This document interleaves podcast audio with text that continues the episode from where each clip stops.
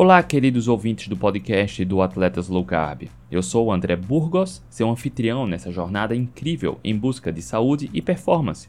E hoje estou animado como nunca para trazer o episódio 485, uma verdadeira joia que você não vai querer perder.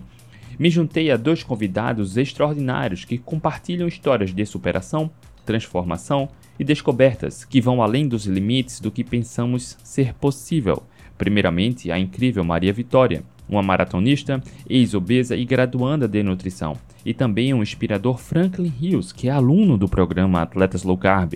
Ele é diabético tipo 1, ciclista, cuja jornada nos prova que o controle está em nossas mãos. Este episódio é uma verdadeira aula sobre low carb, cetogênica, jejum e como essas abordagens podem moldar não apenas nossos corpos, mas também nossas vidas. Então prepare-se para ser cativado, para aprender e, acima de tudo, para se inspirar. Sem mais delongas, vamos direto ao coração dessa conversa transformadora.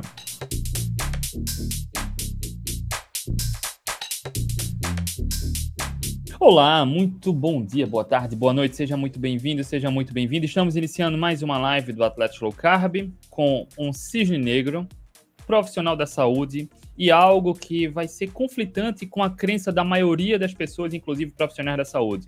E eu não vou adiantar muita coisa aqui. Vocês vão descobrir.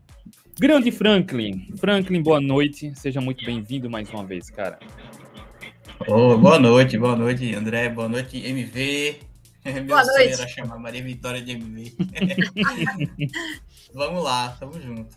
Vamos bater um papo. MV, olha só. O camarada é diabético tipo 1 e tá tudo bem. Só que faz low carb, cetogênico e não só isso. O cara faz jejum de mais de 24 horas e ainda está vivo aqui para contar isso para gente. Como pode, MV? Não faltou glicose para ele, né, André? Boa noite, pessoal. Tudo bom? Falta, falta insulina, mas glicose não falta, não. vamos lá, vamos bater um papo sobre isso, desvendar esse mistério, tá? Como acontece isso? Inclusive, é uma das melhores práticas, principalmente para diabético, é controlar o consumo de carboidratos, assim como o Franklin faz, evitando excessos, tá? Mas deixa eu só complementar a turma aqui. O Reinaldão já foi o pole position aqui, já deixou a mensagem, tá? Grande Reinaldão, é Gila, boa noite. Gilson, boa noite. Adriana, boa noite. Para quem tiver dúvidas, aproveita para deixar aqui. Grande Franklin, olha aí, a MV também chegou aqui, ó. Boa noite, MV. Boa noite. Grande Franklin, cara, para quem tá chegando aqui agora, Franklin, se apresenta, conta pra gente quem é o Franklin, onde mora, o que faz, que esporte pratica, o que come. Se apresenta aí. Bom, eu, meu nome é Franklin, né? Eu fui diagnosticado com diabetes tipo 1, ainda estava na primeira graduação. E aí até, até tive problema para escrever o TCC, porque aquele negócio de vista embaçar e tal, e perdi até isso. Bom, e a partir dali, há 10 anos atrás, que começou minha, minha labuta aí, né, para controlar a glicemia e só indo em médico, nutricionistas, e toda vez que eu voltava em médico aumentava remédio, aumentava a dose, essas coisas, né? Até que eu, eu digo, rapaz, não, não, não, isso não pode estar certo, né? Como se a, a, era como se eu estivesse caminhando para a morte certa e ninguém fazia nada. E se eu fosse no médico cinco vezes, ele já estava enjoado de ver minha cara também, já, já sentia que não era bem tratado. Depois eu vi que diabético é um pouco é, carente, assim, sabe? Ele fica precisando de. Porque parece que ninguém entende a, o manejo, assim, as coisas que você tem que fazer diariamente, acordar, fazer de novo, acordar, fazer de novo. Acabou que eu é, resolvi tomar conta do, do controle e aí fui pesquisar aquelas coisas que, que todo mundo que entrou na low carb fez também, começou a entender. Encontrei os atletas low carb e aí a partir daí, pronto, deslanchou. Aí depois daí foi que eu vi blog do solto, essas coisas tudo, e cada vez aprendendo mais, aprendendo mais entendi que de fato era a alimentação que influenciava na que era o que eu estava fazendo errado. E aí a partir de vários estudos e aí tendo já o controle do meu diabetes as pessoas começaram a perguntar como é que faz e tal. Aí eu vi aí que para poder ajudar pessoas eu também precisava desse diploma de nutricionista. E fui atrás estudei hoje eu sou nutricionista e a minha intenção é é, dar atenção a essas pessoas com, com diabetes para ajudar no controle aí, tá? Cara, nada melhor. O Frank é isso. Um pouco antes da live, eu tava falando com o Franklin aqui. Cara, o melhor convidado que tem pra gente é esse, o Skin the Game. MV, ele é o diabético que aplica exatamente o que a gente fala aqui. Uma coisa é a gente falar, outra coisa é ele também estudar e aplicar. E aí, antes da gente chegar no desenrolar dessa história, MV, o Franklin falou que descobriu-se diabético há 10 anos, só que o Franklin é diabético tipo 1. Então, MV, quais são os tipos de diabetes que tem? Quais as diferenças? Tem vários tipos de diabetes, né? Tem o diabetes tipo 1, que é o tipo, no caso dele é o LADA, né? Que é o diabetes do adulto, quando a gente já descobre esse diabetes aí tardiamente, né? Tem o, o diabetes tipo 1 normal, que é aquele da criança, que a gente descobre quando a criança está é, ali de 5 a 10 anos de idade. É, esse tipo 1, gente, é aquele diabetes que a pessoa não produz insulina, tá? Todos nós produzimos insulina. Só que o diabetes tipo, tipo 1, ele não produz insulina. O diabético tipo 2, né, que é o que geralmente a gente fala bastante, né, na, na, low carb, que a low carb é capaz de reverter, é o diabetes tipo 2. O diabetes tipo 1 não tem como reverter não. Isso é uma doença autoimune, né, que o pâncreas ele é atacado pelas próprias células de defesa do nosso corpo e a pessoa para de produzir insulina. Então essa pessoa ela vai ficar dependente da insulina o resto da vida, não tem jeito, tá? Eu vou só fechar a porta aqui um minutinho, peraí. OK. O diabetes tipo 2 é uma doença adquirida pela alimentação, pelo estilo de vida, e é logo isso é plenamente possível reverter, né, MV? O, o diabetes tipo 1 não, ele precisa é, o diabetes Exatamente. Diabetes tipo 1 não tem como reverter, porque é uma doença autoimune que o pâncreas foi atacado pelas próprias células imunes da pessoa e a pessoa parou de produzir insulina. O diabetes tipo 2, ele é capaz de ser revertido e a pessoa pode deixar de usar insulina se o pâncreas dela estiver produzindo insulina ainda. Porque o que, que acontece? O diabético tipo 2, que é esse que a gente fala, né, que a low carb pode reverter, a pessoa tem péssimos hábitos, então a pessoa come muito produto ultraprocessado, uma carga de carboidratos enorme ali durante a vida, que vai forçando o pâncreas dela a produzir muita insulina durante a vida. Chega um ponto que essa pessoa fica resistente à ação da insulina, então a insulina para de funcionar direito nas células.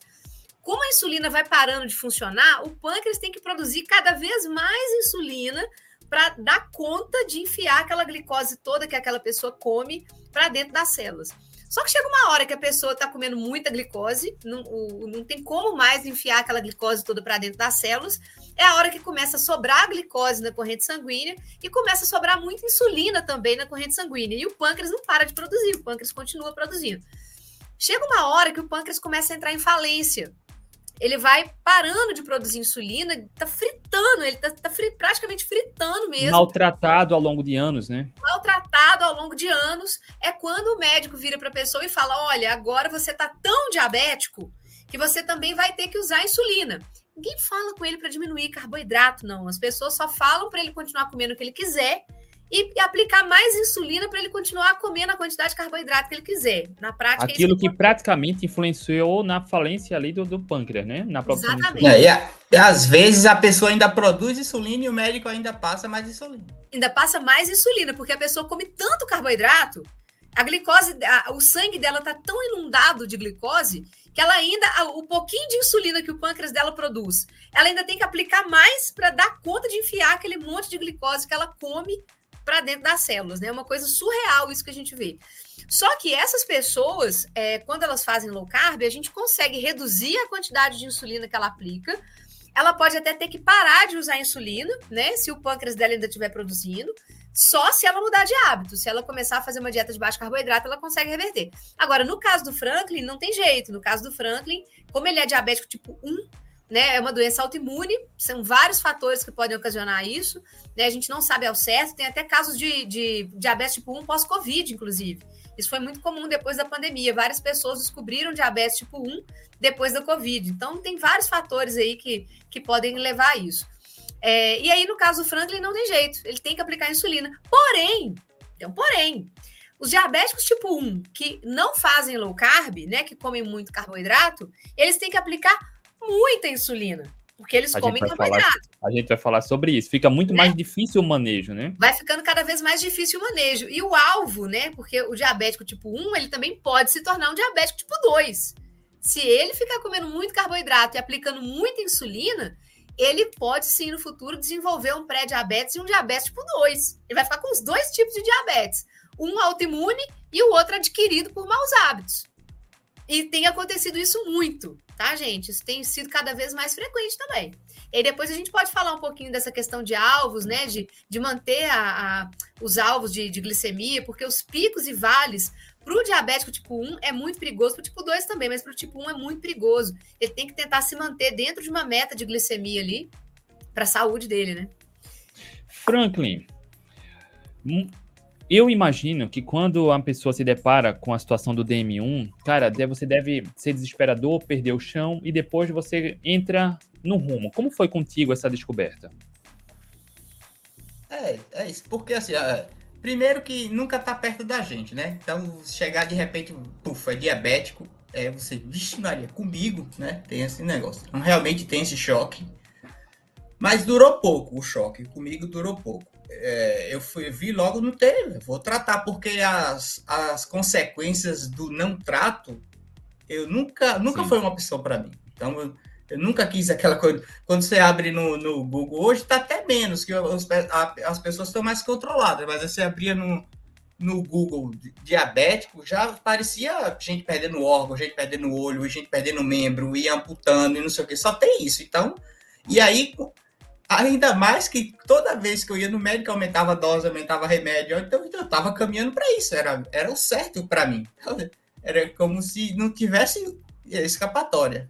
Então, realmente, é, tem esse baque, é preciso uma, uma, assim, uma cabeça fria, precisa tomar rédea. Então, então é, tem, tem, é, tem essa necessidade de você não deixar, sabe, cair e ir embora. E assim, hoje, para mim, é fácil é, controlar, mas é trabalhoso, porque todo Sim. dia tem que fazer isso, o dia inteiro.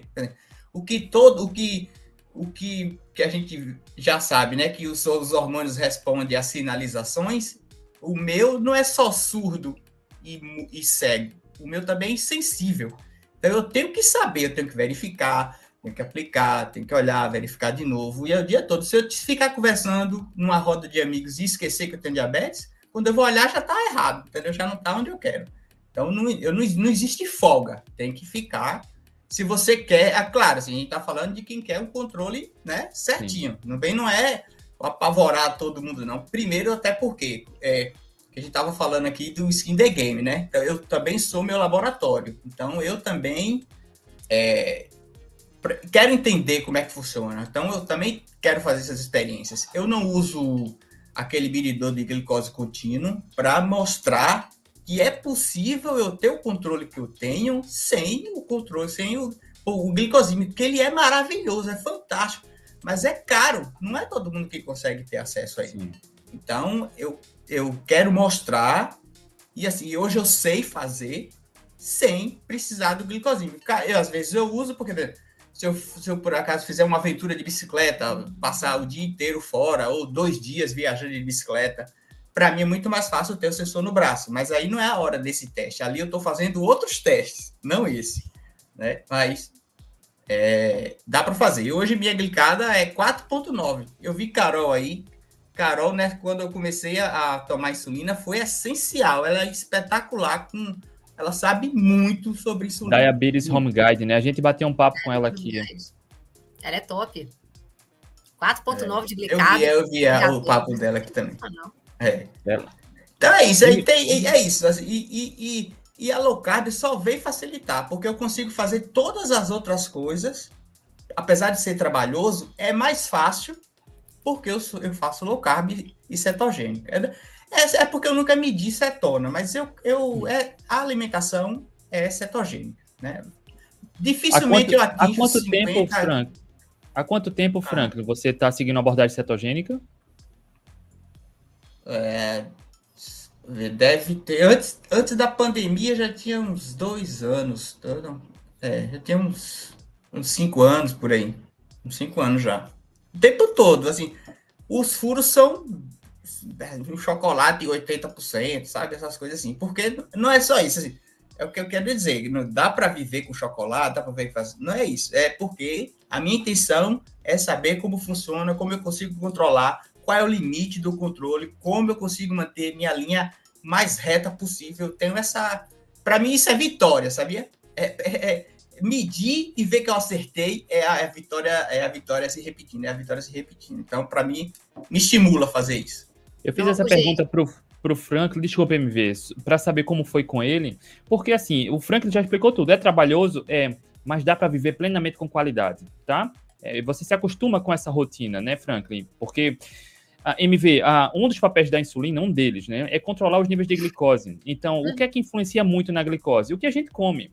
Então, quando você come, por exemplo, alimentos que têm mais açúcar, mais carboidratos, a glicose vai aumentar. Então, é preciso ter muita cautela, porque para é preciso ter esse controle, né, do quanto a glicemia vai subir para administrar insulina para controlar essa glicose, né? No caso dele, até mais. No caso dele, ele tem que controlar a proteína também. ele tem que contar proteína e ele tem que contar estresse, porque cortisol também faz aumentar a glicose.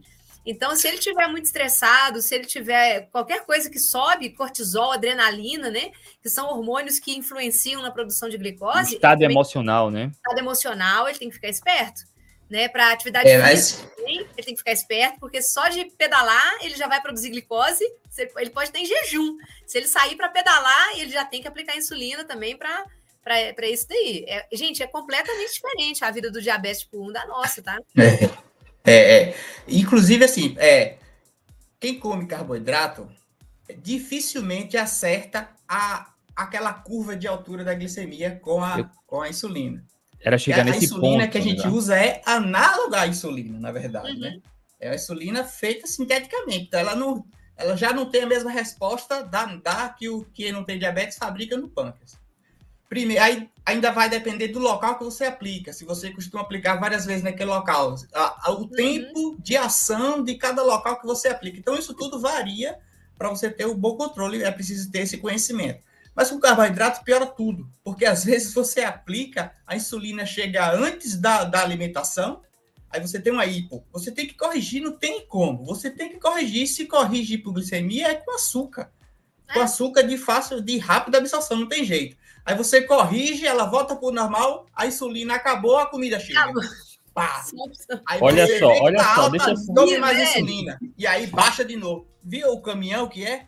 É desse Deixa jeito. Eu só traduzir aqui, Franklin, porque tem muito dieta, leigo que. Da dieta normal, da dieta tradicional faz, é desse jeito.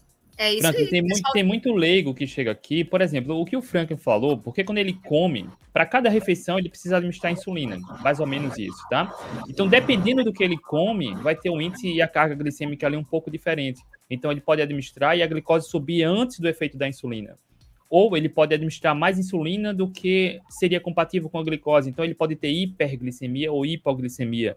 Então, para quem come mais carboidratos, aumenta muito as chances desses erros, né, Fran? Ah, Isso. E outra coisa, no geral, é, MV falou de eu ter que corrigir proteína, é verdade. Mas a dose para eu corrigir Sim. proteína é pequenininha. Para eu corrigir, para eu corrigir o carboidrato, não. Então, se eu errar na dose do carboidrato, eu posso ter uma hipoglicemia e a coma. Se eu errar na da proteína, como a dose foi menor para corrigir a proteína, coisa. o erro, entendeu? Rapidinho ali, às vezes eu nem sinto, porque como, como o André passou aí por esse jejum e ficou medindo, a minha glicemia também fica daquele jeito sem eu ter sintoma nenhum de, de hipoglicemia. Porque é isso, vai. Eu tenho essa capacidade metabólica hoje. E, e mudar isso, por que também que eu não quero? Por, não quero ficar comendo chocolate quente, ou bolo, ou essas coisas. Porque me tira esse estado. Para eu voltar, por exemplo, quando, quando a minha glicemia chega em 200, se eu aplicar insulina para corrigir 200, pode baixar para 40, e aí é problema. É. Então eu tenho que ficar correndo. Às vezes eu levo o dia inteiro, eu não, porque a minha glicemia não chega em 200, né? Mas uma pessoa que come a dieta tradicional, para ela baixar a glicemia que chegou em 200, tem que ser aos pouquinhos, toda hora olhando e vendo e tal, porque coisa. se fizer mais, pode dar um... Se você tiver em cetose, você tem uma vantagem, que quando a gente está produzindo corpos cetônicos, a gliconeogênese diminui. Então, quando a gente está produzindo corpos cetônicos, o nosso fígado produz um pouco menos de glicose. É, foi, foi por até eu perguntei essa, essa, essa pergunta, André, porque eu vi que né? ele mede quando ele está de jejum, ele mede, e eu nunca, nunca medi. Então eu não sabia se, se mesmo em jejum, é, na atividade física, aumenta a glicemia. Se, se eu não estava em cetose, apesar de ter todos os sintomas, inclusive tá muito elétrico, eu interrompi, porque eu não estava conseguindo, não estava tendo um. Não, não desligava, ficava. Isso é interessante, né? Direto, né eu, sabe o que é interessante? Eu já fiquei, eu já fiquei assim, por exemplo, no trabalho, você tá pilhado, faz um monte de coisa, aí você fica meio impaciente com as outras pessoas. Você chega, chega a pessoa para conversar com você mais lento, né? Naquele negócio, você fica impaciente com ela. Com, com cetose, não, você fica bem humorado, mas na mesma, no mesmo ritmo, ligado. Mesmo ritmo, é. E aí eu, eu digo, ó, vou tirar, já tá bom, eu já sei que eu consigo. Depois eu, vou, eu posso até falar as coisas que, porque eu sou diabético, tipo 1, as coisas que eu preciso fazer antes para fazer no jejum desse jeito. Dá para dá dizer. Claro, é interessante. A preparação é diferente. É interessante você falar, mas MV, esse ponto dele é interessante. Eu acho que o Franklin perguntou ontem lá na caixinha de perguntas, porque quando a gente está em jejum, para quem está em cetose, a cetose e, e a glicemia, a glicemia está normal, baixinha, e a cetose uhum. pode estar tá moderada para alta. Quando a gente se exercita, há uma tendência da glicose e a cetose aumentar. Mas essa glicose aumentar, ela não tira da cetose. Ao contrário da glicose aumentar através da alimentação, né? Exatamente. Quando a gente come carboidrato, a glicose sobe e os corpos cetônicos, se a gente estiver em cetose, eles despencam, né?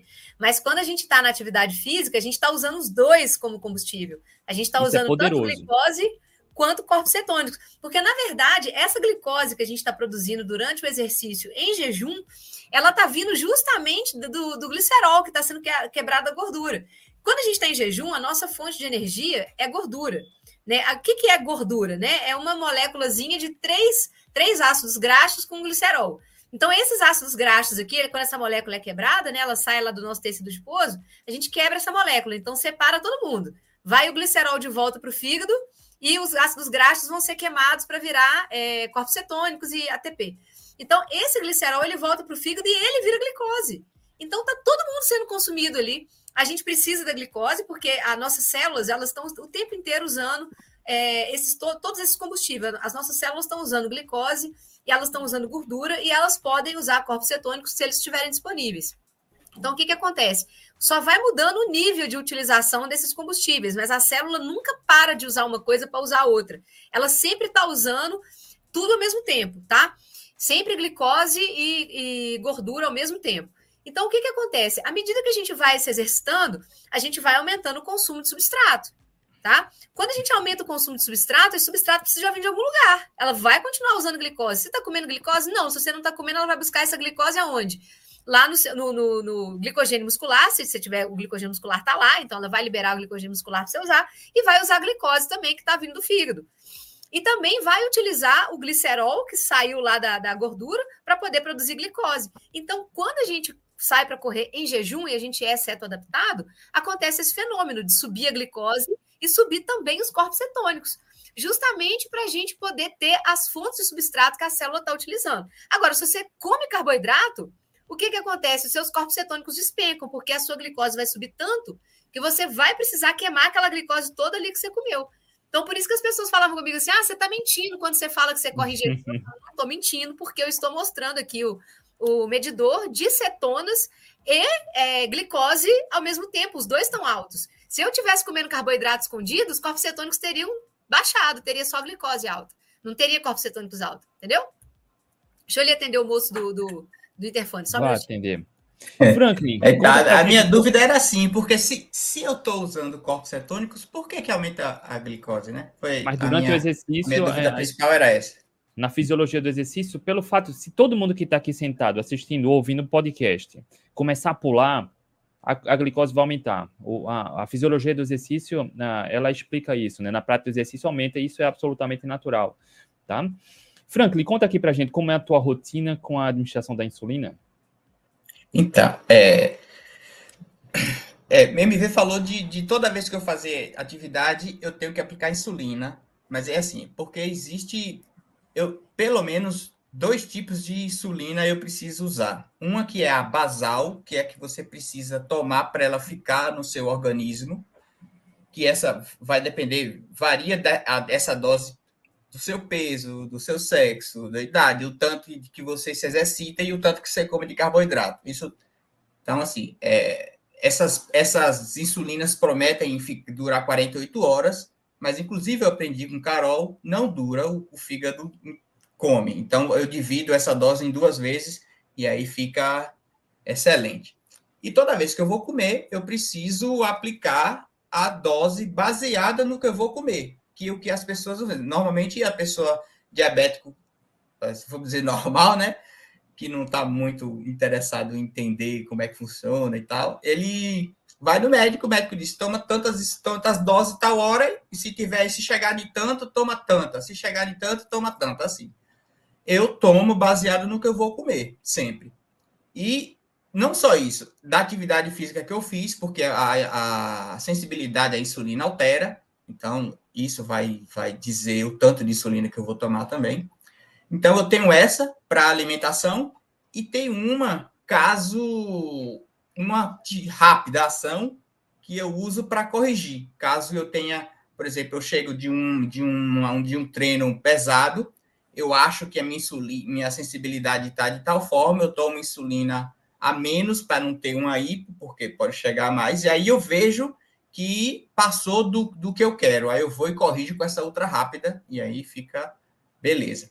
Então, é, eu sempre pulo o café da manhã, eu, eu não, não tomo café da manhã. Aí almoço lá por volta de 1 e meia e como de novo por volta de 5 e meia. E aí acabou. Só no outro dia, meio-dia. Isso é minha rotina. Assim, isso. E assim, não é sacrifício nenhum, inclusive.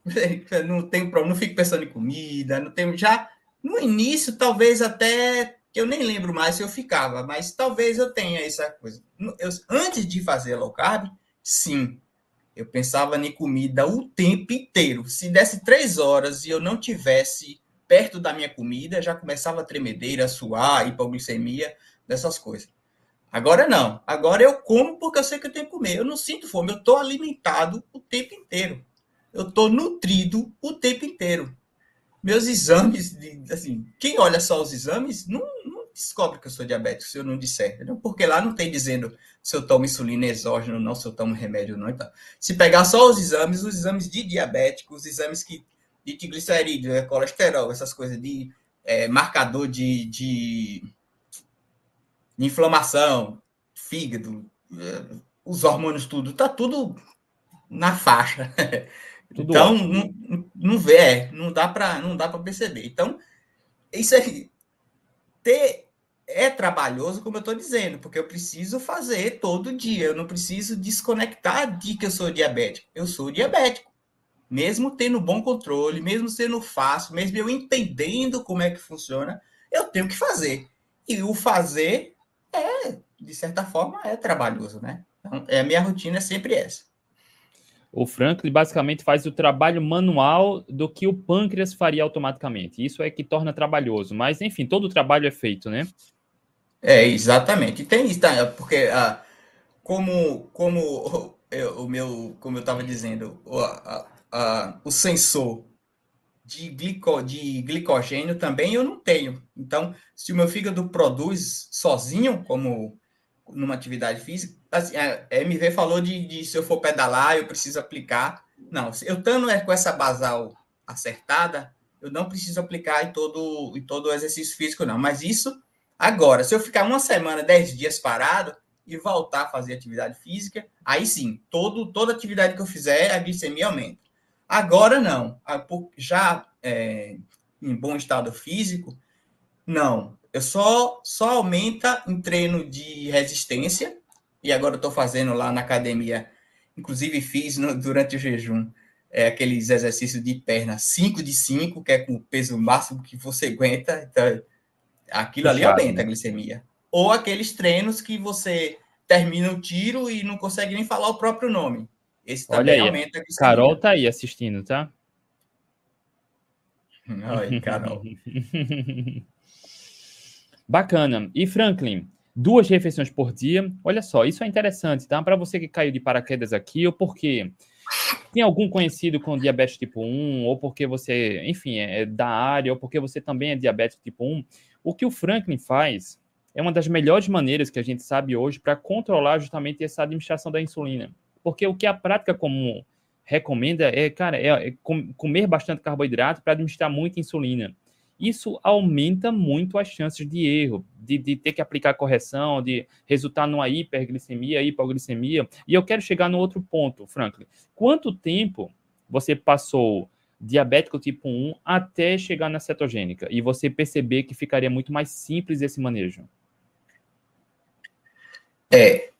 Assim, pô, eu, eu de, quando depois de, de, ser diagnosticado, eu sempre tive problema em, em, com o manejo do carboidrato, né? Então, o carboidrato deixou de ser um substrato energético para mim desde o início. Então, só o que é que acontecia? O corpo se comia, na verdade. O, a, o sangue vivia cheio de açúcar e, e, o corpo se comia. Eu emagrecia, emagrecia, sentindo muita sede e tal. E, e aí, quando eu, quando eu descobri que era possível, inclusive eu já até questionei umas, umas nutricionistas que eu frequentei sobre fazer low carb. Já quando, quando eu comecei a ler, antes de conhecer vocês até, eu comecei a ver que, que existia essa possibilidade. Mas aí elas ficaram com medo justamente por, por hipoglicemias, né? Porque não pode ficar sem carboidrato, tem o risco de entrar em cetose e aquelas coisas, né? É, todo mundo aqui já sabe que é bem diferente você estar tá em estado de cetose e ter cetoacidose, que é a doença Exato. provocada pelo não controle do diabetes tipo 1, né? Exato.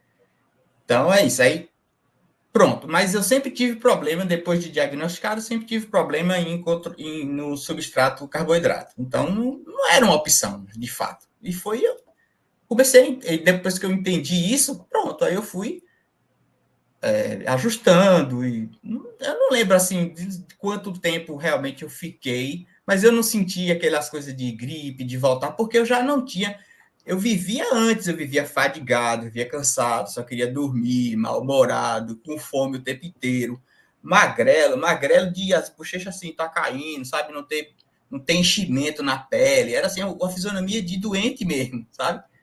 E é isso, e aí, não, não tem como, é isso.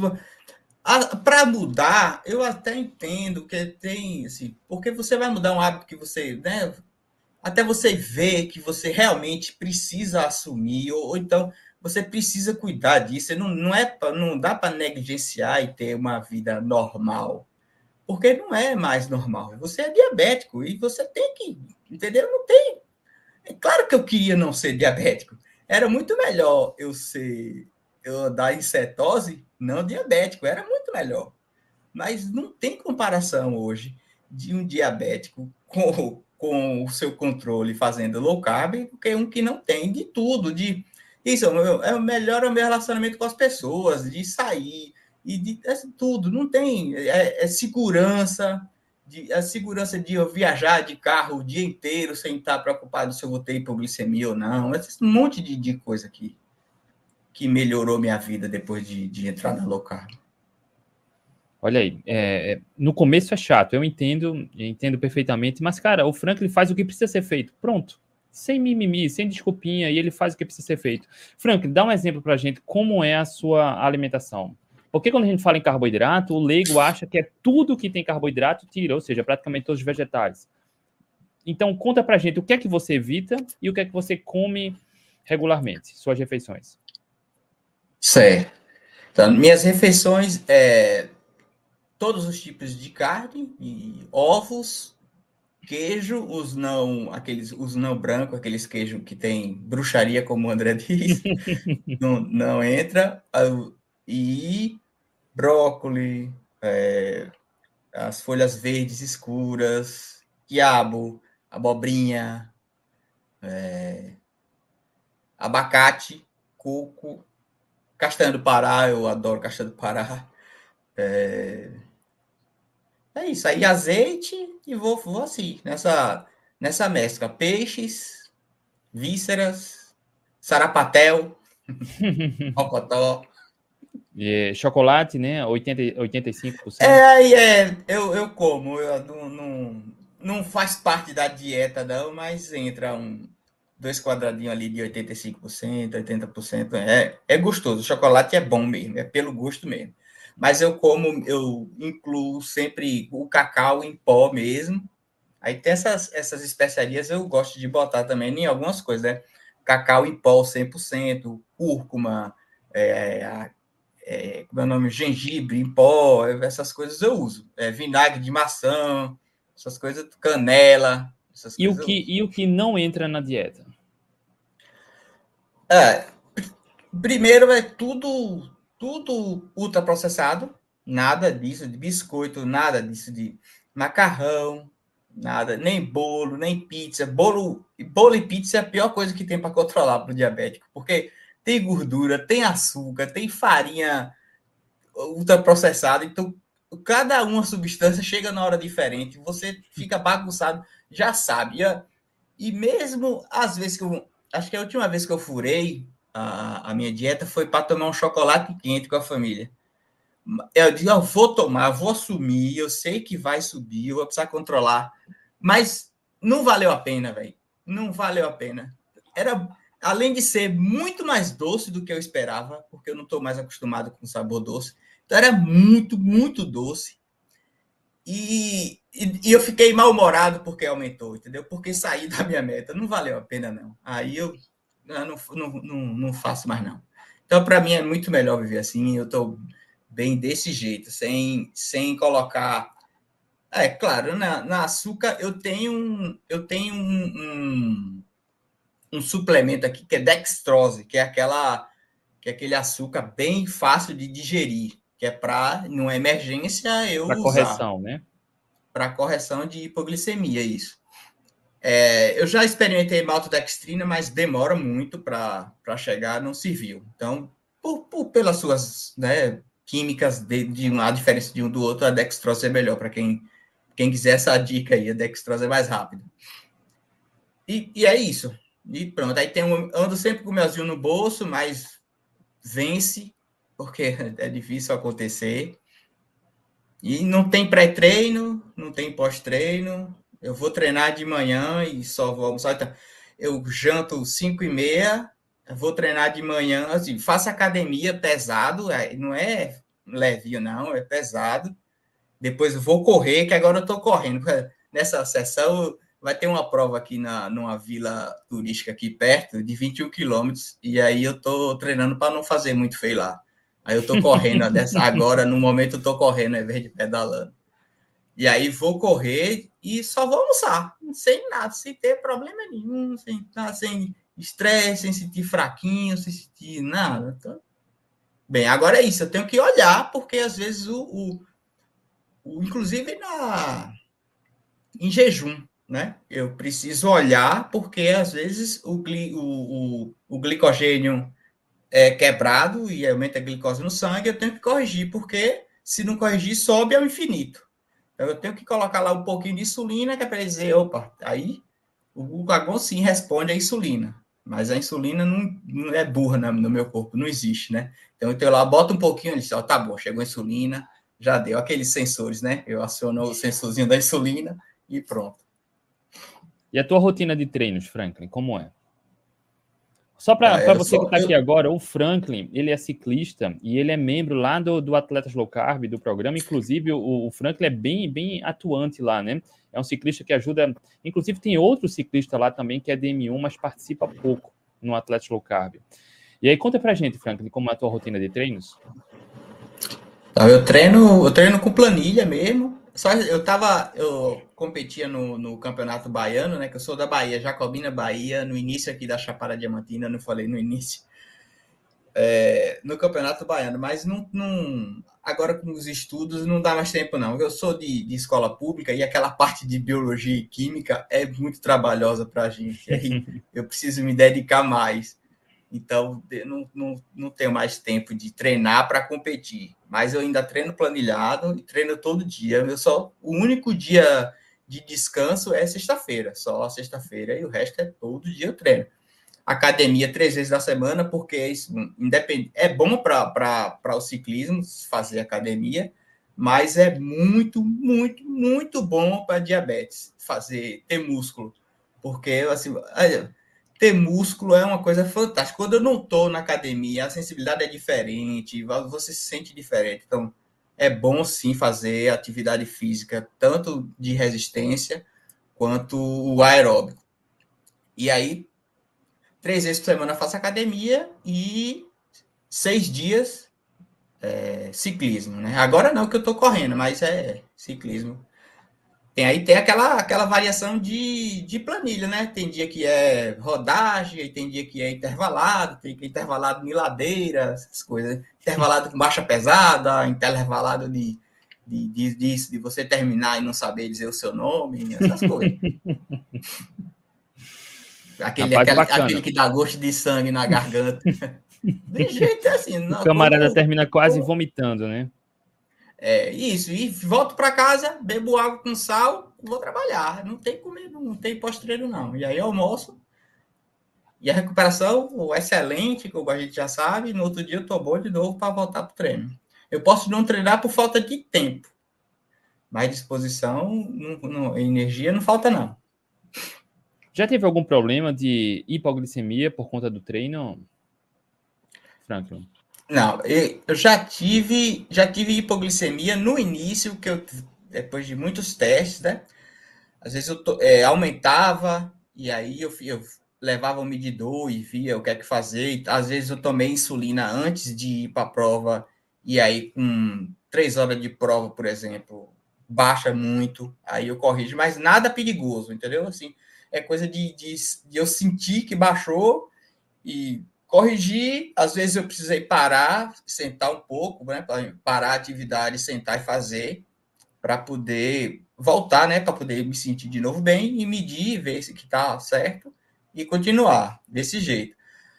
Mas nunca tive nenhuma, nenhum problema de hipoglicemia perigoso, de perder consciência, nada disso não. Mas é isso, eu, tenho, eu errei várias vezes já. Não, eu, eu, eu, eu consegui a glicada de 4.9 Hoje, assim, é, tem vários esquemas, assim, várias, várias dicasinhas, assim, é, tem várias, várias dicasinhas que você precisa colocar em prática para poder conseguir uma linha reta, sabe? É entender o, entender com, quando está subindo ou não.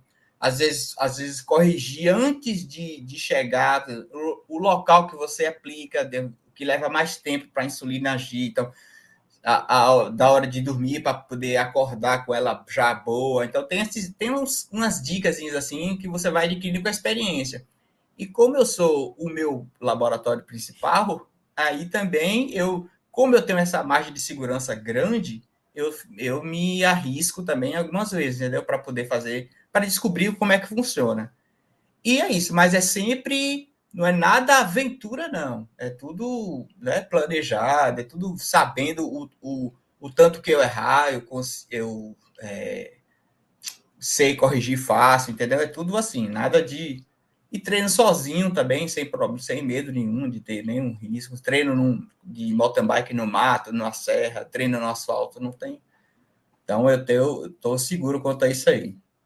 Olha só, esse é mais um caso. Para você que está aqui até agora, já entendeu muita coisa do que a gente fala aqui. O Franklin é um caso real, skin the game. Ou seja, por conta da condição dele, ele mostrou que é possível ter performance, ganhar músculo, treinar, sem precisar comer carboidrato, praticamente. O que ele come de vegetal são vegetais de baixo amido, bem pouquinho. Né? Então, é, não, a gente não, não precisa estar tá falando. Mas esse é um caso real. Mais um caso real aqui nesses pouco mais de cinco anos do Atlético Low Carb. A gente já entrevistou, acho que dezenas de profissionais da saúde e, e, atletas. Então fica muito claro, não precisa comer carboidrato. Ele não é o vilão para a maioria das pessoas, a qualidade dele não é o problema, mas para aquela pessoa que quer seguir uma dieta com, bem baixa em carboidratos e quer buscar bom rendimento esportivo, fazendo correto, né, Franklin, não tem absolutamente nenhum problema. Então, o Franklin está detalhando aqui todo a sua rotina, tá? Ele treina bem, não tem nenhum problema, não teve queda de performance, enfim, se alimenta com bem pouco carboidrato, só faz duas refeições, ou seja, também aplica jejum e é plenamente possível ter bons resultados, né, Franklin? É isso. É, aí, uma vez por semana, eu costumo fazer uma refeição só, que é para dar tempo de esvaziar o, estômago todo, e dar aquela, né, aquela zerada e tal. Eu faço. Hum, costuma, às vezes da semana eu furo, porque comer é bom também, né? Então, às vezes, tem falta de comer mesmo, mas é, eu às vezes, é, não, às vezes não, a maioria dessas das semanas eu como uma refeição só num dia, normalmente no dia que eu não, no dia no meu dia off, que eu estou em casa mais tranquilo e aí eu eu não janto, por exemplo. Aí eu almoço e só vou almoçar no outro dia e é isso, eu tenho que vigiar para o, o, fígado não me sabotar, porque ele vai e produz açúcar. Uhum. Aí eu tenho que ficar esperto, senão ele aumenta a minha, minha glicemia.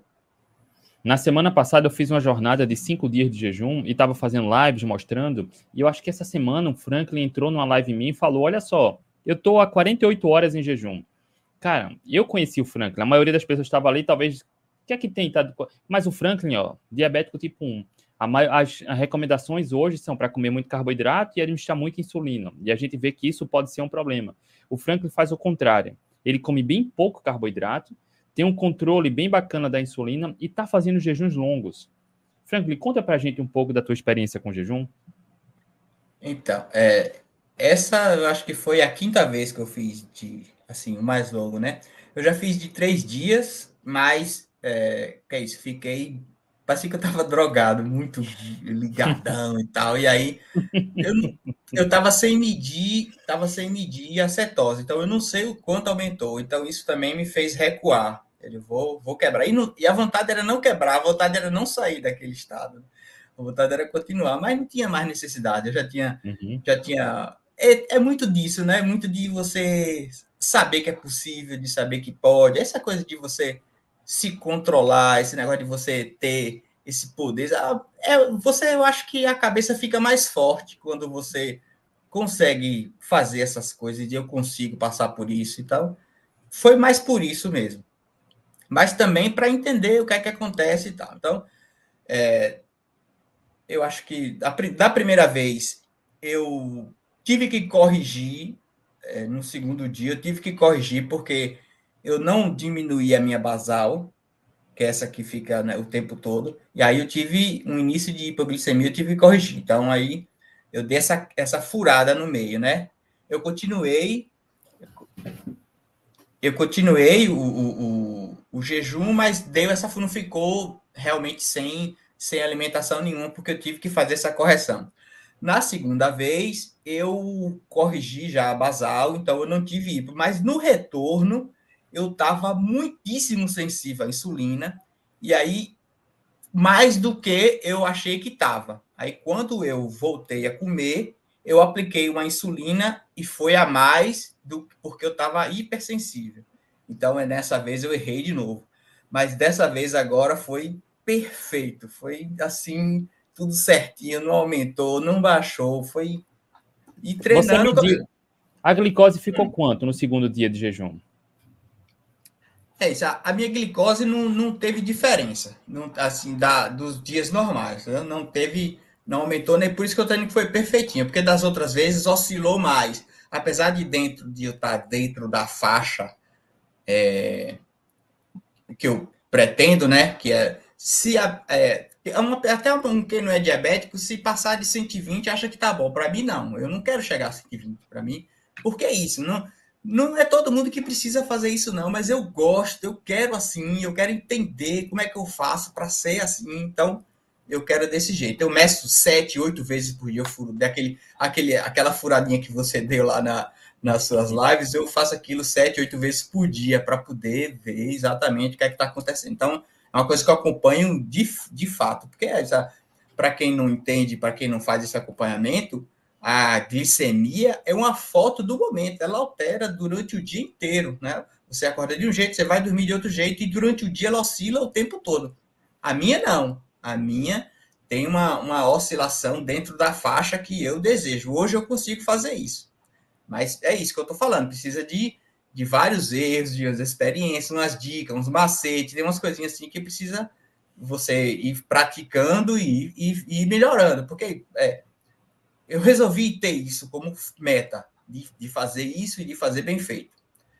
É, dessa aí, assim, aí da outra vez que eu tava falando, né? Da outra vez eu tive.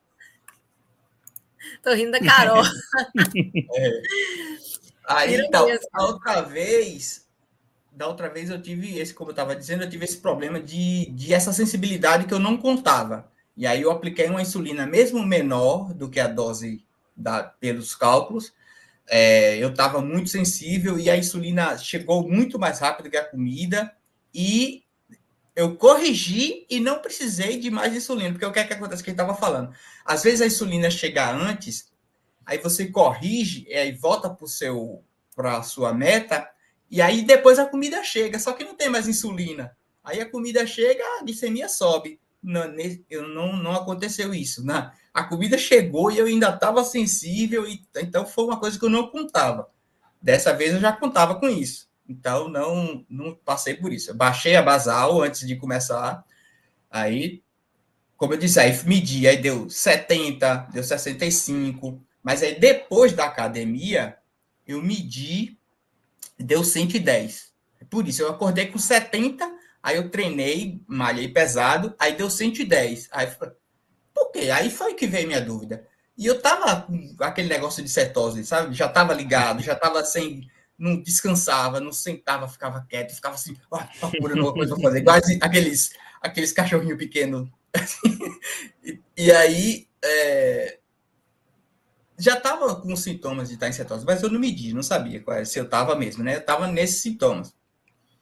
Porque eu ainda estava aumentando a glicemia, foi por isso que eu é, te fiz aquela pergunta, né? Então, pronto. Aumentava 110, aí eu ia, corria, continuava com 110, não, não variava. Mas se eu não aplicar insulina nesse caso, aumenta até o infinito. Então eu vou lá, trisco um pouquinho de insulina, aí ele baixa só um pouquinho e não, não não, e para de produzir, para de produzir glicose, né? Porque ele percebe que a insulina para de produzir glicose. Então, aí eu tive que fazer isso. E no retorno, pronto, aí fiquei às 48 horas medindo o tempo todo assim, uma linha, gente, uma linha reta, não foi, foi de 68 a 73.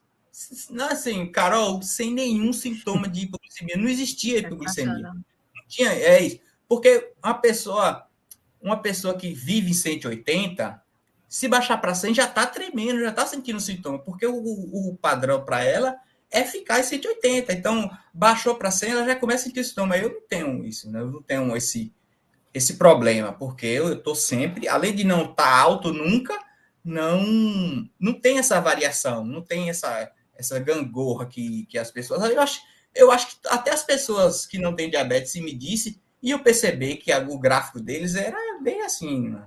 subindo e descendo, subindo e descendo. Uhum. O meu não é subindo e descendo. Essa experiência do Franklin é importantíssima, mas serve também como um alerta, tá? O Franklin, ele já tem uma outra experiência, uma outra saúde metabólica, ele tolera de uma outra maneira.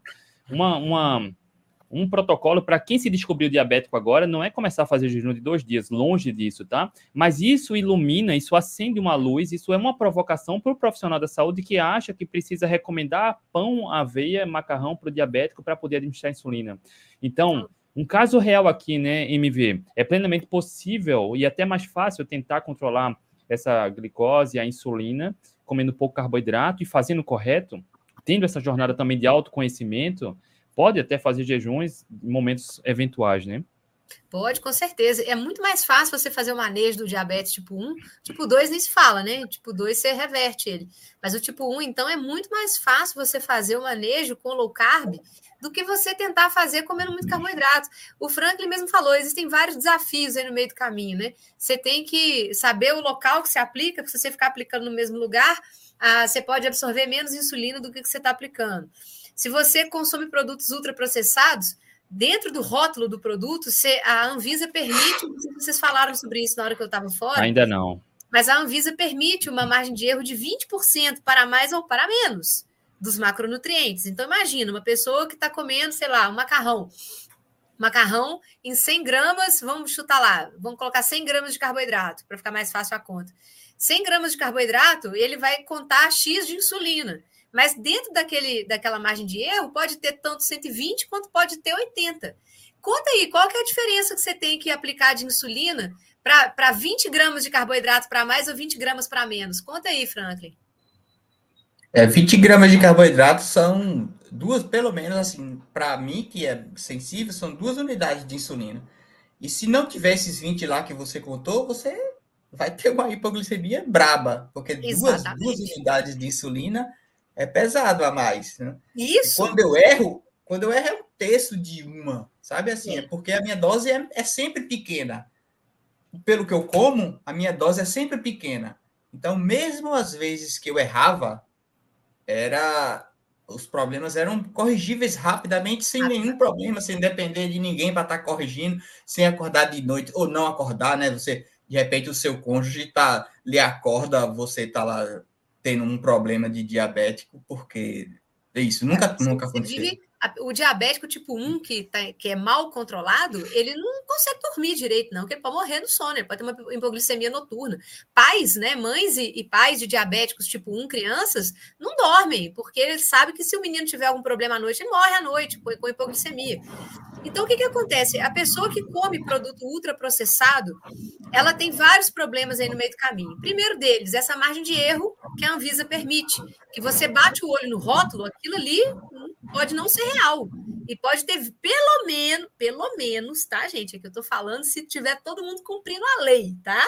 Brasil, vocês sabem como é que é. Então, se tiver todo mundo cumprindo a lei, a Anvisa permite 20% de margem de erro, tanto para mais quanto para menos. Tá? Então, se fala lá que tem 100 gramas de carboidrato, pode ter 120 ou pode ter 80. Isso aí já impacta violentamente o controle do diabetes. Outra coisa, é o local que a pessoa aplica, tá? E tem mais um quesito que é: se você vai comer na rua, você não sabe quanto que você está pesando. Então, olha só, você tem que andar com uma balança. Você vai, quem anda com uma balança para pesar tudo que come? Você vai almoçar num restaurante na rua? Como é que você vai saber se você está colocando 180 ou 50 gramas de macarrão, 100, 200 gramas de arroz? Não sabe. Você vai no, intuito. Ou seja, você já vai ter um erro de pesagem, um erro de medição. Você pode ter um erro de rótulo, que você também vai estar ali tentando chutar quanto que tem de carboidrato naquele alimento. E você pode ter outro erro na hora de aplicar a insulina. Ou seja, a vida do diabético tipo 1 que não faz low carb, a, a vida daquele diabético que come produto ultraprocessado, grãos e cereais, a vida dele é um inferno. Porque para ele acertar o alvo é muito mais difícil. Entende? E outra coisa, a pessoa que come carboidrato, né? Geralmente as porções de carboidrato são muito grandes, né? Pão, macarrão, é, arroz, pizza. As porções de carboidrato ali geralmente é de 20 gramas de carboidrato para cima. Porque duas fatias de pão integral já tem 20 gramas de carboidrato.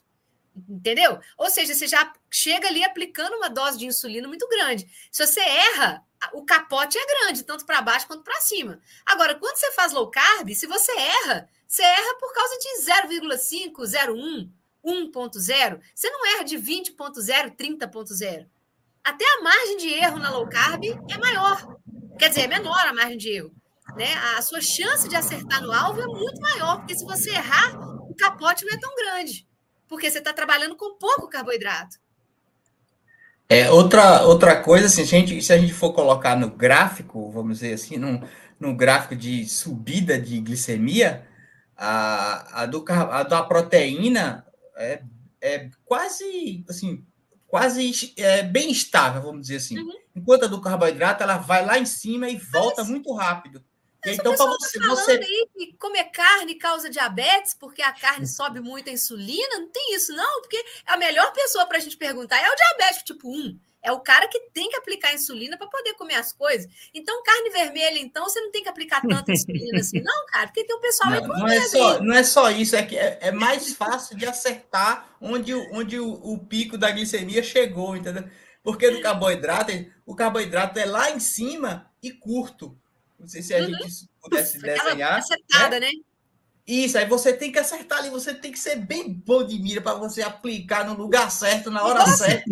Aquele pessoal que poder... caça ganso, aquele pessoal que caça pato, passa, caça ganso lá na, na Inglaterra, né? Que os gansos estão voando, o cara tem que tentar acertar o ganso. É, isso, exatamente. Enquanto a, enquanto a curva da proteína, ela é, é bem estável, bem estável, daí é bem fácil acertar. Então, é tipo, ao invés de ser o pato, você jogar um elefante e mandar o cara tirar do elefante. Você aqui uma roupa você tentar errar o é elefante, isso. né, cara? É, isso Mas é quer dizer, com carne vermelha, então, não vai causar resistência insulínica, não, né, cara? Não, olha, e olha que eu acompanho de perto a minha glicemia e sei exatamente o que é que sobe, o que é que não sobe. Carne, realmente não. Sobe Peito de frango sobe menos, mas carne é. Depender da carne, então, não sobe nada mesmo. Pouco, né?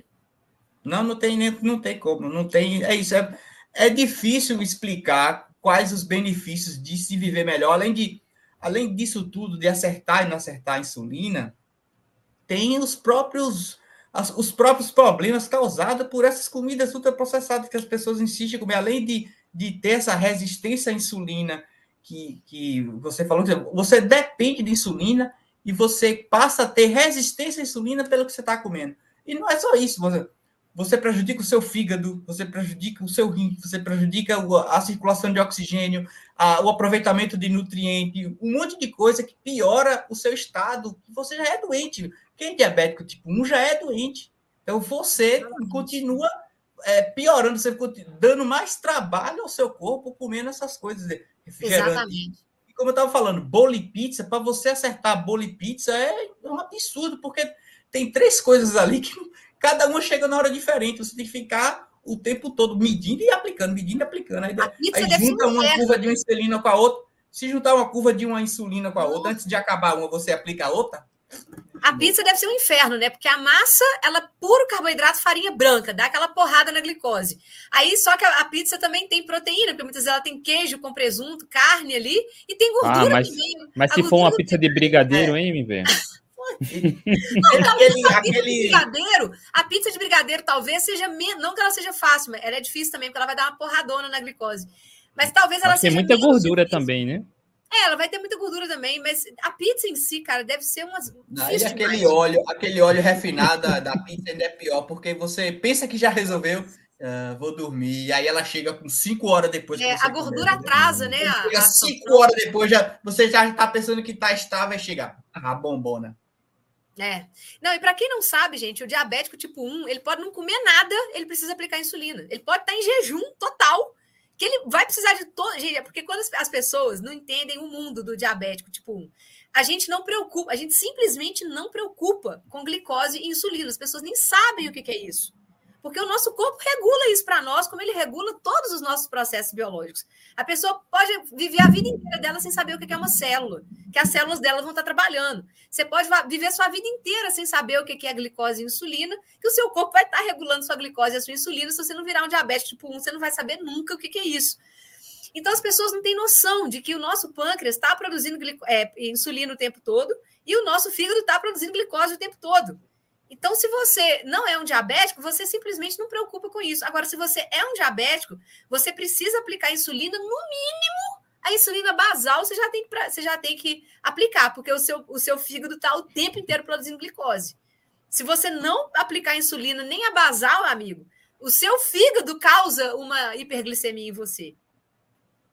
E as pessoas com medo, né? Eu não vou, eu tenho que comer carboidrato porque eu, eu preciso de glicose no sangue. Eu falo, filho, se você for um diabético tipo 1, o seu fígado já te causa uma hiperglicemia. Eu tô mentindo, Franca? Não. O seu fígado causa uma hiperglicemia em você se você esquecer de aplicar. Por isso que muita gente tem cetoacidose. A pessoa, quando está descobrindo um diabetes, tá, não descobriu ainda, né?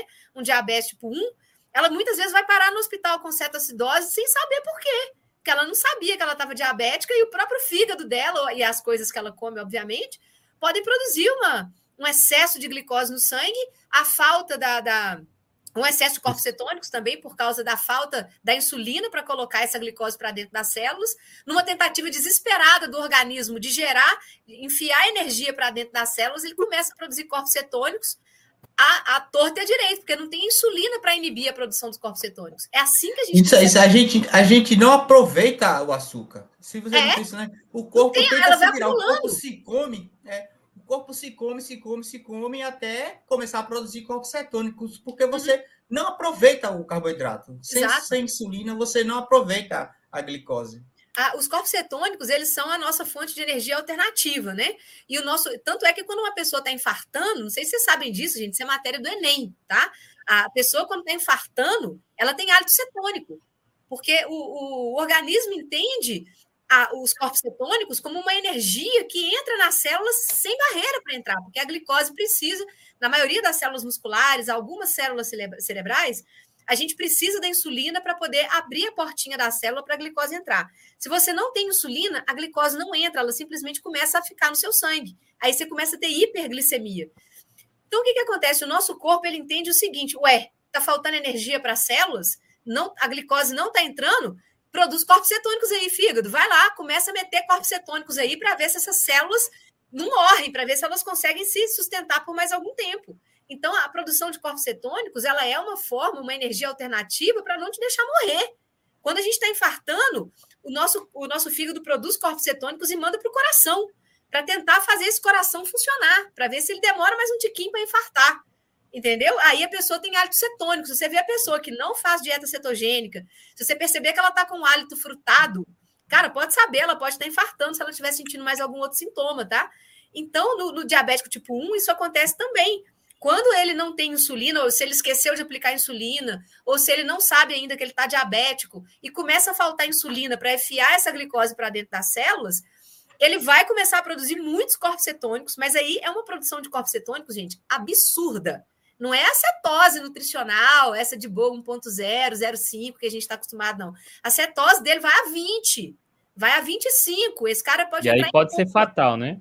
Aí pode ser fatal, ele pode entrar em coma, porque o sangue dele vai ficar ácido. É uma cetoacidose diabética, porque ele não tem insulina. Isso não acontece com quem faz dieta cetogênica, não. Pelo amor de Deus, não confundam cetose nutricional com cetoacidose, cetoacidose diabética. É outra coisa. Tanto é que se você for no hospital, você vai ver a maioria das pessoas que chegam lá com cetoacidose, elas não fazem dieta cetogênica. São pessoas diabéticas tipo 1 ou tipo 2 extremamente descompensadas. Então, isso precisa ficar claro. Então, o nosso organismo ele produz corpos cetônicos numa tentativa desesperada de enviar energia para as células, porque as células não estão conseguindo receber glicose do sangue, porque ele não produz insulina. Entenderam, gente? Essa que é a. E, e, e, você não tem essa, essa, essa vantagem metabólica que a gente já tem, né?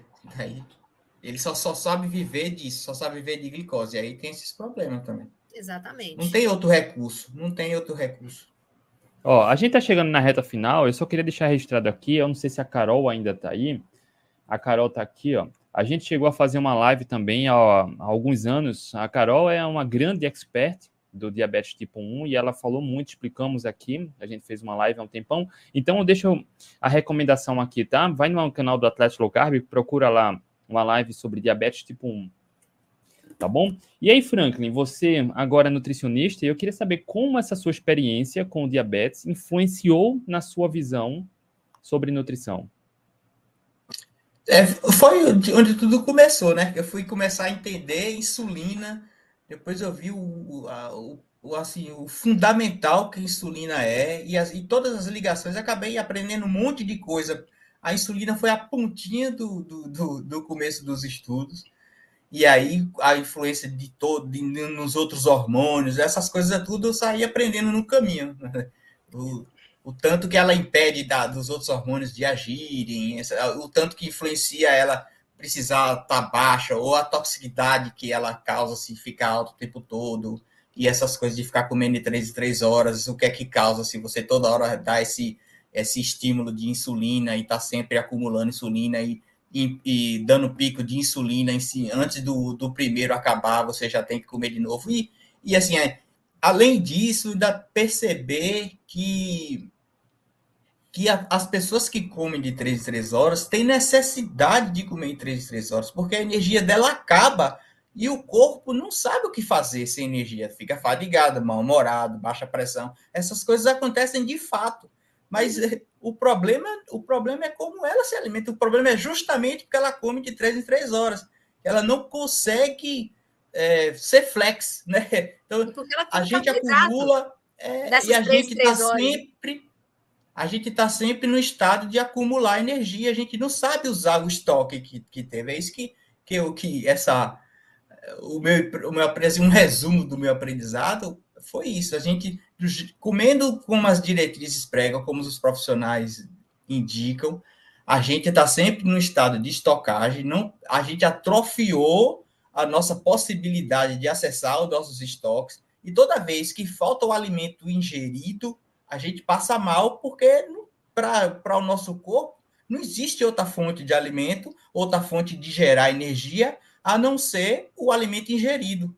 E sendo que a gente está lá com estoque justamente para isso. Então, foi criado assim, a gente tem a possibilidade, a habilidade de criar estoques para usar. Só que com esse tanto de estímulo de insulina, a gente acaba ficando só nessa. E é isso, eu acho que é, sempre vai ser assim, assim, ah, claro que no atendimento é, é, é sempre puxando para esse lado, mas aí tem as individualidades, tem o tanto que a pessoa sim. suporta, o tanto que ela está disponível para mudar naquele momento, né? Então, essas coisas têm que ser levadas em consideração.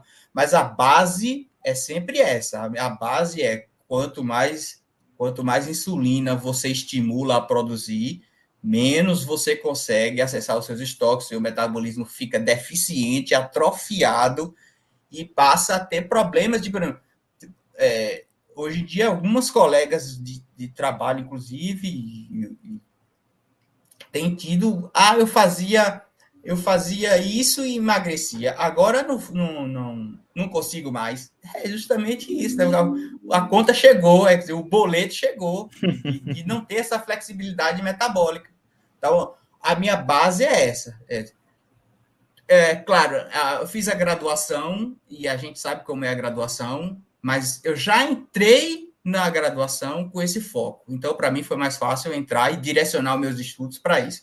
Hoje, também na pós-graduação, do mesmo jeito, eu consigo direcionar todas, todas as produções de texto que precisa fazer, eu faço já puxando a, a sardinha, né? Puxando a brasa para minha sardinha. Então, é sempre direcionado a isso. E os atendimentos também é sempre direcionado a isso. No, dos atendimentos, é claro que eu quero o tanto que a pessoa puder assumir desse tipo dessa abordagem é isso, mas é sempre tentando esticar o máximo para esse lado, para essa base, assim, a minha, a minha base de atendimento é essa. Isso aí. Olha só, o Franklin falou, eu queria só uh, complementar, que essa enxurrada de carboidrato acaba atrofiando a, o metabolismo, a saúde metabólica, mas não é só isso. MV, essa enxurrada de desinformação e de extremismo cara, também acaba comprometendo muitas vezes a qualidade de vida do diabético tipo 1, que muitas vezes só melhorar a qualidade da alimentação já pode facilitar o manejo, né? Com certeza, né? Só de tirar a comida ultraprocessada já resolve assim, 80% do problema dele. E, é uma coisa que não é mais controversa na nutrição, né? Pelo menos de uns pouco tempo para cá, já não tem mais controvérsia que todo mundo sabe que produto ultraprocessado faz muito mal para a saúde. Apesar da gente ainda ver alguns profissionais de saúde ainda receitando coisas extremamente estranhas à espécie humana, né? Como pré-treinos, por exemplo, né? A gente já sabe, isso é consolidado, que produto ultraprocessado e açúcar causa câncer, diabetes, né? Síndrome metabólica, obesidade. Então, gente, só do diabetes tipo 1, se ele tirar isso da vida dele, já ajuda demais. Agora, uma coisa que eu acho que, que o Franklin se beneficiou foi que parece que você descobriu low carb mais no início, né? Perto de do, quando você descobriu o diabetes tipo 1, você descobriu low carb pouco tempo depois, né? É, na, uns, acho que uns três anos ainda eu, eu passei indo em médico e nutricionista. Normal, né? Porque o é. que eu vejo, o que eu vejo é o seguinte: pessoas que já são diabéticos tipo 1 há muitos anos, né, ou desde criança, elas têm uma dificuldade enorme de aceitar low carb, porque elas passaram a vida inteira sendo diabéticas, escutando N coisas, né, de profissionais de saúde, que aí quando a gente fala com elas sobre low carb, elas não aceitam, elas não entendem, elas têm uma dificuldade. Não, isso aí é dieta da moda, não, isso não é para mim. Cara, mas tem vários diabéticos tipo 1 contando histórias maravilhosas na internet, que eles melhoraram o controle. Não, mas é porque eu preciso do carboidrato, que não sei o quê, porque senão eu não consigo regular minha insulina. Então, eles já têm umas histórias mirabolantes que eles desenvolvem na cabeça deles, que eles têm uma dificuldade enorme de aceitar que o negócio é muito mais fácil, é muito mais simples. Você gasta menos insulina, você consegue manter sua glicada em faixas de pessoas normais, de pessoas saudáveis que não são diabéticas. Você consegue manter, obviamente, com isso, né, a sua glicemia dentro das faixas também. E, e, é uma coisa tão simples, é comer comida de verdade. A comida de verdade é baixa em carboidrato por natureza. Né? A nossa dieta deixa de ser low carb quando a gente insere justamente as coisas que não fizeram parte da evolução humana, né? Que são o quê? Grãos e cereais, açúcar e principalmente esses grãos e cereais refinados em produtos ultraprocessados, com óleos vegetais refinados, que a gente sabe que esses óleos vegetais refinados, eles também pioram a resistência insulínica. Então, é aí que a gente, que a gente cai na, na, no problema da, da, da, obesidade, do diabetes tipo 2, por exemplo, que é quando a gente insere na nossa dieta coisas que não fizeram parte da nossa evolução. Qual o problema disso, né? Isso é óbvio. Então, peraí, vamos dar para cada bichinho ali na natureza a alimentação que ele evoluiu comendo, né? Vamos dar para o leão a carne, vamos dar para o é, pro mico a, a, fruta, e vamos dar para o ser humano a carne, os vegetais, a, as frutas. Ponto. Qual discussão que tem nisso, gente? Aonde que eu estou falando alguma coisa aqui que é fora da realidade? Entende? É só a gente esquecer. Porque tem profissional que fala que pode comer tudo, pode comer de tudo. E eles é, é mais fácil, é né? é mais fácil seguir esse profissional, né? Que pode comer é. de tudo, não tem problema. Falar o que, que a comida escutar, que né? todo mundo come. É, você não quer ser estranho. Eu, eu, não sei até que ponto isso é justificável, mas eu até que, que, que entendo. Assim, o, você já é estranho por ser diabético e você não quer comer diferente das outras pessoas que estão em sua volta, mas não, não tem jeito, você é, é diabético mesmo. E eu, assim, aí como o MV falou, o, o, o, tipo 2 ainda consegue, ainda tem, você ainda caminha na direção de, de reverter. O tipo 1 não. Então você tem que procurar maneira de facilitar a sua vida fora da comida. Então, você, você é muito apegado à comida. Então, come o que você necessita para ficar bem, para fazer as outras coisas. Então, você, o... quem, quem come, quem é um diabético e come mal, faz todas as outras coisas ruins para poder comer brigadeiro.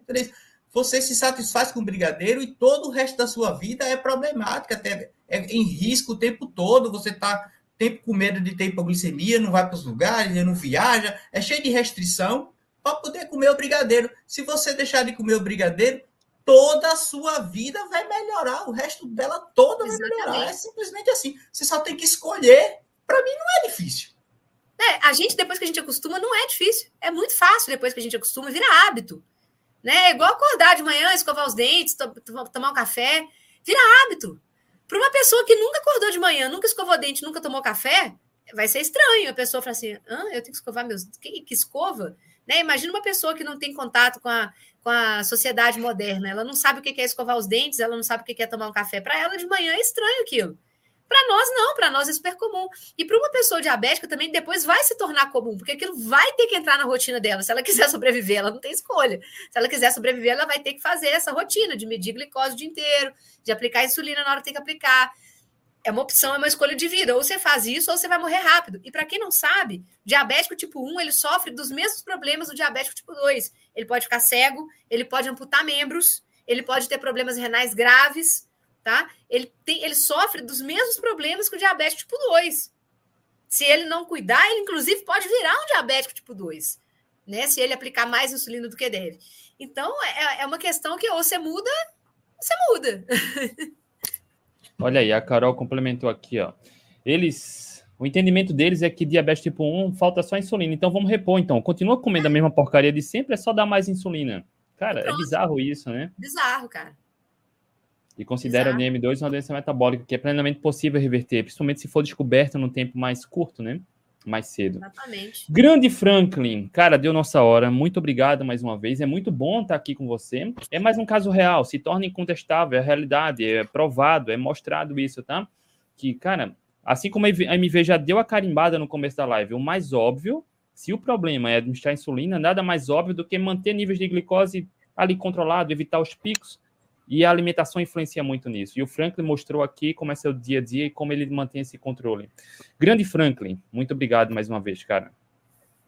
Obrigado, Para mim é, é honroso estar aqui de novo com vocês. Para nós também. Muito obrigado. Chame a Maria Vitória de MV de novo, vá. Tchau, MV! Tchau, Franklin! Um prazer ter você aqui, viu? Pode voltar outras vezes, é muito legal.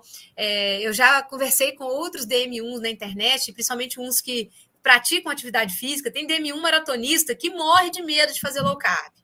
Tem um cara, coitado, eu queria ajudar esse cara, mas ele não se abre mesmo, ele fala que low carb é perigoso. E eu falei, meu filho, coitado.